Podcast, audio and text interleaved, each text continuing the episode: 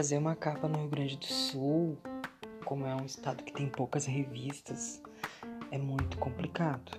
E fazer a capa da dona no Zero Hora é muito difícil.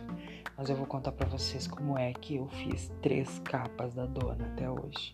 Primeiro que é uma honra você ter o seu trabalho na capa de uma revista de moda local da nossa, da nossa cidade, nosso estado, que é uma referência e que coloca sempre os melhores né? Então, quando você chega lá, você pensa, nossa, consegui.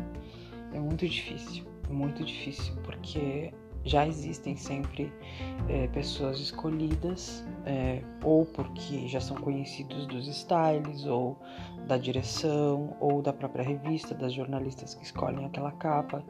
Mas aconteceu que eu fiz amizade com um fotógrafo que foi chamado para fazer uma capa, em outro momento a jornalista que já conheceu meu trabalho me chamou, em outro momento a própria Zero Hora me, me contatou.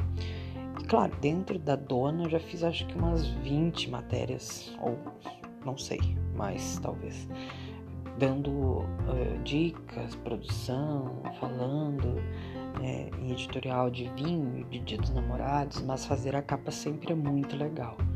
E tem um conceito por trás da capa. Eu lembro que numa delas, que era de Natal, uh, foi o Eduardo. Uh, o Eduardo.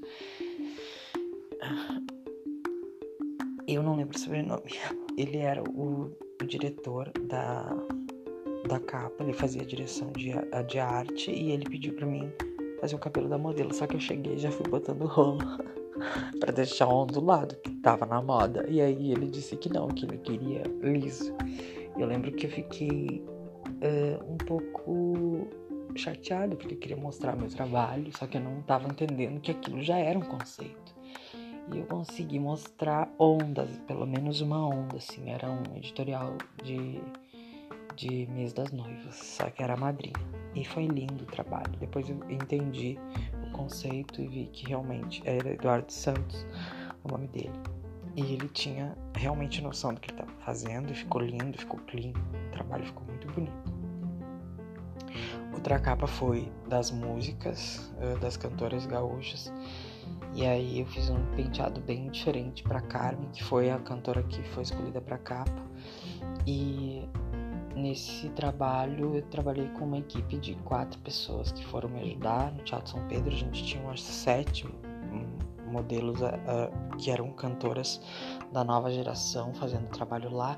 Esse trabalho já foi um pouco mais livre, assim, eu podia ajudar elas e, e podia dar dicas também daquilo que eu queria. Não tinha um conceito pronto, mas cada uma delas tinha sua particularidade. Então tu tinha que meio que ouvir o que cada uma dizia para poder fazer o teu trabalho ali. E a outra capa foi a, a Rafaela do, da novela Em Família, quando a Duda Meneghetti, que é uma atriz aqui do Rio Grande do Sul, foi chamada para fazer uma matéria na dona e eu fui com o Alex Ramires, que é o fotógrafo, fazer. E aí a gente fez uma trança na capa também, já tinha um conceito que era para ser trança e dentro, claro, a gente fez outros, outros cabelos mais solto, mais preso, enfim, fomos trabalhando ali naquele trabalho baseado no que já tinha de conceito. Então, fazer esse trabalho para a revista Dona num estado que tem poucas revistas que publicam te dá um know-how de entender como é que funciona uma produção, como é que é os bastidores, como é que funciona trabalhar numa equipe, por exemplo, aprender com o produtor de arte, entender que nem tudo que tu quer fazer tu pode, entender que se é clean é clean, se é trança é trança. Então já existe um conceito, tu está sendo convidado para fazer aquele conceito acontecer. E é muito interessante e me dá muito orgulho ter participado, porque meu pai é uma pessoa extremamente é, desligada, assim, sabe? Não, não, não vê, não, não participa muito do que, eu, do que eu faço como cabeleireiro. E eu lembro que ele ligou quando saiu a capa, a primeira capa, ligou para mim e disse: Filho, tá todo mundo falando aqui na cidade que tu fez uma capa na zero hora. E isso me, me emociona muito, assim, falar, porque é uma conquista tão grande que ela alcança tantas pessoas de tantas maneiras e aproxima a gente, né? Então, se as pessoas sabem, se soubessem o quanto é especial você se dedicar a querer aquilo, e isso foi uma insistência minha, eu queria muito aquilo, eu queria fazer a capa. Eu mandei portfólio para Zero Hora, eu ficava tentando de alguma forma entrar, até que um dia eu entrei. E, e depois fui chamado para várias outras coisas. Quando tu conhece jornalistas, por exemplo, eu conheci a Tamires Tancredi, foi muito incrível conhecer, ela tem um pensamento muito diferente, assim, é uma pessoa que que te coloca para frente, que ensina também fazendo o trabalho que ela faz. Eu lembro que ela ligou para mim um dia e falou sobre um conceito que estava acontecendo de Bob Blunt, o que, que eu achava daquilo e que marcas eu indicava. Aí eu indiquei a The Sirius, que é uma marca gaúcha, porque eu acho que a gente é, é, valoriza muito o que é de fora, marcas internacionais. E eu lembro que isso foi um aprendizado para mim, porque eu tinha poucos minutos para responder e aquilo era uma entrevista por telefone. A Camila Sacomori também, na época que trabalhava na dona, também fazia entrevistas comigo, assim, me perguntava coisas. E foi muito legal ter participado. Depois eu fiz com a Gabi Chanas para noivas também.